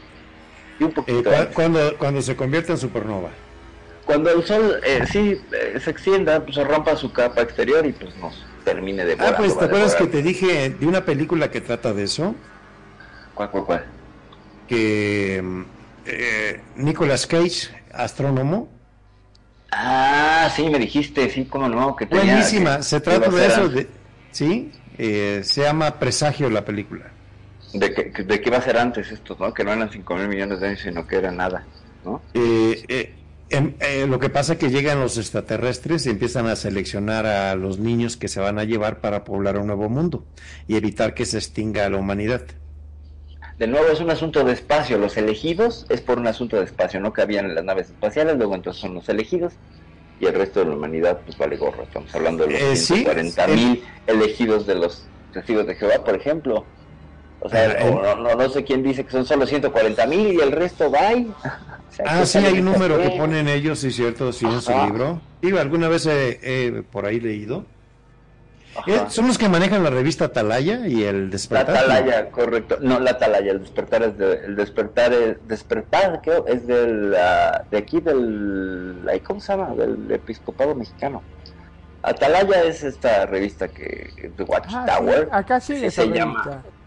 Sí, llega a todo el mundo. De hecho, afuera de las estaciones de metro aquí, ayer los vi ahí con tres puestos y preguntas de Dios, no sé qué, y no sé qué, y te abordan y te hablan, y yo siempre paso el Vos sabés que la- acá me la dejaban en el buzón.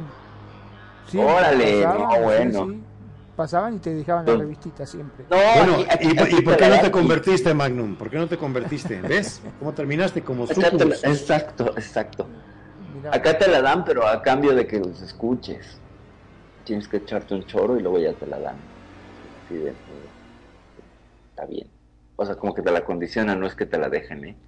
Sí, lo lo que pasa es que, que- bueno, todos hacen la clásica, ¿no? De que te golpean la puerta, vos fijate y dices, no, son testigos de Jehová. Minga, te voy a abrir. Correcto, sí, no, por eso, por eso para recibir a los testigos de Jehová, gente, desnúdense y ábranles y la vida vuelven a regresar. Ustedes abren la puerta desnudos y no vuelven nunca más, te lo juro.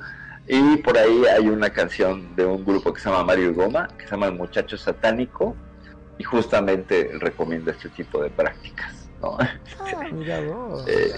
Sí, cómo no, y entonces la canción va contando un poco como un elefante se columpiaba, que cada domingo llegaban más testigos a ver al muchacho satánico porque los había recibido desnudo, y entonces se iban juntando cada domingo, ¿no? Para ver al muchacho satánico, para ver al muchacho satánico. Y entonces era muy divertido, pero sí, todo surge de una anécdota que parece que es real, alguien que abre la puerta, desnudo. Y vaya a saber, porque viste, te golpean en cualquier momento, capaz que estaba justo teniendo sexo y abrió la puerta así como estaba, dijo. Y aquí los domingos en la mañana, muy temprano, vienen y te tocan y te tocan como si... Te vas a la disco el sábado. Eh, llegas a las 5 de la mañana, a las siete y media ya te están tocando. Buenos días. Te levantas todo lagañoso.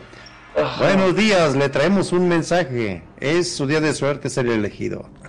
Ay, bueno, no, se respeta, no, ¿verdad? Se respeta. No, yo creo, mira, yo los he hecho llorar, enojarse, mentarme la madre, decirme loco, loca, y ya lo que ustedes cuando pasan y me dicen, oye, quiero hablar, no sé qué, le digo, lo siento, vengo rezándole a Lucifer, gracias. Sí, siempre, o yo le hago un culto a siempre, pues, diles cualquiera de esas cosas, digo, que ves cómo se arrugan y, y no lo pueden creer.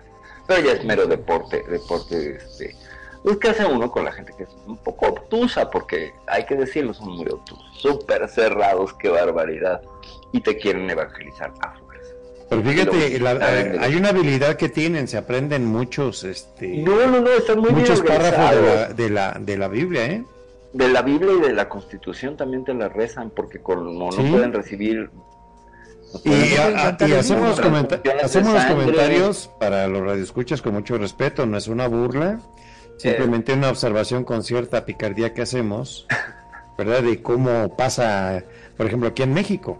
El pensamiento sectario siempre es complicado, o sea, que la gente crea lo que quiera, pero el problema es cuando un grupo domina el pensamiento y la vida de otros de manera tan coercitiva y restrictiva ya se vuelve un problema. A mí me tocó ver unos amigos. Ah, sí, adelante, Perfi, perdón. No, es una burbuja y entonces esa gente vive en una burbuja. Y, y- y- y- y cuando se enfrentan al mundo real, pues pierden habilidades sociales, no hagan eso. Ya, Sí, pues, me tocó, me, me tocó un caso, unos amigos que andaban emocionados en el New Age. Ajá. No, hombre, bien bonito, les dieron nombramiento, ya se sentían importantes, no sé qué. Es que todos son estas cosas de los grupos. Mira, a mí me pasó con el camino rojo del desierto. O sea, vas, haces, haces ceremonia. Está muy padre, está muy chido, o sea, presión de la conciencia y todo. Pero tiene su marketing. No, pues es que tú estás Sí.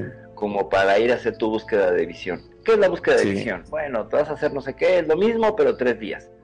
Ah, entonces es esta suerte de. Yo caí, ¿eh? Ah, bueno, Ah, y te voy- por y ello. te- no. Sí, ya te se siente una iluminado y Correcto. terminó el encanto de mis amigos cuando el, el pastor pasó la lista y exhibió que tenían la obligación de pagar el 10% Correcto, su lo que ganan, es su sueldo, su salario, que si no lo daban completo es pecado y se iban al infierno y los nombraban quien debía. Ahí se acabó el amor. A ver, a ver, es que, y mi pregunta siempre ha sido con el diezmo, a ver, si Dios creó el universo, ¿por qué no se puede crear 40 mil trillones de dólares? ¿No? Que se lo saque así. Es más, no hay banco que le diga que no, es Dios. Pero no sucede, siempre tiene, siempre Dios está corto de fondos. Ah, ¿De veras? ¿De veras? ¿De veritas? O sea, ¿quién lo va a usar? El humano, evidentemente. ¿No? O Bueno, sea, pero vos sabés que hablando justamente del 10%, yo tengo una conocida este que en este caso cambió, era católica y bueno, la hermana entró en la iglesia evangélica y Ajá. en cierta forma la convenció a ella, se metió y se había hecho, o sea, se hizo, un- se bautizó y todo, viste que tiene que hacer un nuevo bautismo, todo. Y era imposible hablar con ella. Vos cuando ibas a la casa sacaba, te hacía sacar una tarjeta y lo que decía Dios y te decía, no, porque vos sos de los otros, sos de los coludos, te decía, porque es del diablo supuestamente. O eras Ajá. evangélico o eras de los otros.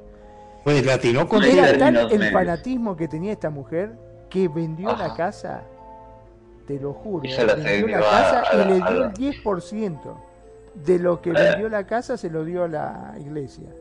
Eso hacen los testigos de Jehová también con su gente. ¿eh? Por ejemplo, las iglesias que ponen son territorios, son, son aquí, por ejemplo, terrenos en comodato que le piden al, al gobierno. Ya tú puedes pedir una casa que fue confiscada por narcotráfico y, y pasó a extinción de dominio. O una casa que fue abandonada y quedó en intestado y nunca se resolvió y se murieron los herederos, y ahí está el terreno, lo toma el gobierno y te dice el comodato es este, tú pagas luz, agua, todo y vives ahí le das mantenimiento. Cuando yo te la pida, me la das. Pero no me pagas renta. Órale. Entonces hacen eso y así empiezan. Incomodato.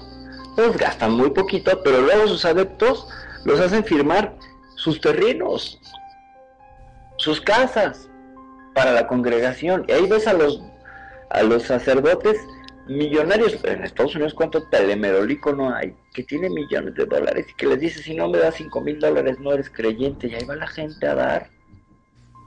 Como borregos. Aquí hay un par de iglesias cerca. Hay unos que les digo los chupabiblias. que no sé de dónde, no sé dónde sean, pero me he parado a escuchar el rito desde afuera. O, o tiene una puerta de metal y entonces me puedo parar ahí como el demonio y escucho y no me ven y escucho lo que dicen y, y cómo les piden y los hacen sentirse culpables y todo y dan y entonces eso sí cantan muy bonito y hacen una ceremonia muy bonita pero siempre acaban pagando siempre cuesta y es así Se como llama- El arma es em- emocionalismo. es Explotan correcto, el emocionalismo. correcto ¿Sí? es correcto y eso y eso es un negocio que todas las religiones yo creo acaban haciendo. Todos lo explotan, hasta la católica. cooperacha, todos, todos. Yo entiendo la cooperacha para que funcione el rito, órale va, está bien, para que pongamos un, mira, con el camino del desierto, lo que te piden es material de construcción porque están haciendo eh, como el centro ceremonial. Por ejemplo, ya se hizo el, el- una- un temazcal en el desierto al que ya me tocó ir y me tocó barrer, pintar, lavar, etcétera. Sí, como toda secta, parecía una secta. Yo así de, estoy en una secta. Dijo, "Esto es una secta. Bueno, pero es una secta con ayahuasca. Bueno, está padre, pero es una secta. porque había ciertos limitantes. Te agarré y dije, a ver, bueno, está muy padre, de mil amores y con todo el amor del mundo, ya gracias por la experiencia, pero yo no voy a estar dando nada. sorry, ya les traje sus ladrillos y sus picos y sus palas. al menos te lo piden en especie, eso está bien. Hasta ahí sí les considero que no, yo no veo una iglesia de corte judío-cristiano, una secta de corte judío-cristiano aceptando un pico y una pala, a menos que lo vayan a empeñar y luego se lo vayan a beber, como seríamos los seres humanos, todos. Bueno, pero el hecho es que sigue esa misma práctica, ¿sabes? Y entonces, no es que te decepciones, pero dices, ah, en todos lados es lo mismo, en todos lados te piden, ok, está bien. Entiendo que no es gratis, entiendo que no está, no es gratis traerse desde Sudamérica el ayahuasca, hay que pagarlo, claro. Pero hay otras donde no usan este tipo de sustancias y de todas maneras te cobran como si trajeran las sustancias del Sudamérica, ¿sabes? Entonces, ¿cuál es el objetivo? Y lo ves y les piden y siempre es una movedera de dinero, pues es un business y ver la iglesia siempre es bien bonita, ¿no? Aquí hay dos que son como pentecostales o no sé qué son. Pente, y los, ¿sí? chup, y los chupa, chupabilas que no sé de dónde son, pero no son, no es una iglesia central, que se nota, se nota deben ser evangélicos. Eh, siempre hay un modelo de dinero y ves gente que tiene mucho dinero y llega en unos carrazos y llega súper bien vestida y todo. Qué interesante, yo quiero, por eso ya dije, yo voy a hacer dos, dos religiones, los los pepetorianos de Pepe el Toro de, Pedro Infante y los pintaventistas de, de, de Tintán, el otro cómico mexicano, y ya, o sea, aprovecho el sincretismo y el cariño que tiene la gente, y ya les digo que son milagrosos y que se aporten su lana. Te juro que alguien cae, te juro que alguien cae. O sea, o, o los peperfidianos, no sé. Hay que hacer una iglesia, preto. Estamos Estamos errando el camino. Ya, eh, iglesia magnuniana. Dale, Magnum, exactamente, exactamente. bueno amigos, tenemos 10 minutos, 9 minutos para despedirnos de nuestro auditorio. ¿Quién gusta tomar la palabra, amigos? Magnum. Bueno, eh, por mi parte, darle las gracias, la verdad que estuvo interesantísimo, ¿eh? interesantísimo porque hicimos un repaso por todos lados. Este, hablamos de distintas religiones, eh, hablamos de cosas que sin darnos cuenta, como bien dijeron, eh, son eh, existe como un sincretismo también, ¿no es cierto? Este, ya sea desde de la iglesia, de, bueno, un montón de cosas. La verdad que estuvo muy, pero muy interesante. Por mi parte, me gustaría darle las gracias a todos y cada uno de los que nos escuchan y nos eligen día a día y hacen de Radio con sentido su radio, como también a los que se están acoplando ahora a los podcasts, que cada vez son más. ¿eh? A todos ellos, gracias, muchas gracias por elegirnos y hacer de Radio con sentido su radio. Mi nombre es Magnum Dacun, transmitiendo en vivo y en directo desde Mar del Plata, República Argentina. Como siempre digo, sean felices, el resto son solo consecuencia. Perfil. Perfil. Muy bien, mi querido Magnum. Solo, pues yo quisiera agregar a este crisol, este popurrí de, de cosas, que siempre hay un rito, ¿no? Siempre hay un rito y hay un rito y hay una una cúpula que manejará los ritos apropiados para decir yo tengo la verdad en todos estos eh, movimientos, eh, eh, alas, ramas, ramificaciones, subdivisiones, en todas hay un rito y hay unos que son los que están hasta arriba y esos saben el rito chido y el resto no. Y bueno, siempre se tiende a, a este a ver una pedida de dinero con la sociedad secreta supongo que sí pero más dinero y ahí lo, no sé cuánto dinero se piden los masones los de las culambos pero no ha de ser el cambio que traen en uno de los bolsillos seguramente por ejemplo hay un, grupo en Disneylandia que para entrar solamente a ese restaurante pagas una mensualidad bueno, una anualidad de 50 mil dólares y 15 mil dólares al mes de mantenimiento imagínate nada más y solo vas a comer, ¿eh? No, no vas a hacer teorías ni nada, pero supongo deben de tener su saludo cómico mágico para ser cancheros y verse así. Impresionantes. Siempre habrá, habrá ritos y siempre habrá códigos, incluso aquí en secundaria los tenemos, ¿saben? Eso sería interesante traerlo aquí, como, como los que pertenecemos a ciertos grupos, hacemos ciertas cosas, tenemos nuestro lenguaje, nuestros ritos, nuestros tiempos, nuestros códigos que otros no conocen. Si decidiéramos pues establecer un grupo de seguidores, pues ellos no lo conocen, lo conocemos nosotros, somos los que manejamos. Por eso yo ya les dije, erré el camino, ni host, ni locutora, me voy a dedicar a ser sacerdotisa de una religión en Second Life, de Dios del Lag. Pretoria. Amigos, y eso sí, muchas gracias por habernos estado escuchando. Muchas gracias a nuestro Magnum, nuestra Perfi, nuestros excelentes panelistas de cada martes aquí en el Cuscus, que este fue en su misión número 47. No resta más que darle las gracias por acompañarnos en esta emisión y nos vemos el próximo martes en el Cuscus número 48. Que tengan buenas noches. Hasta la próxima.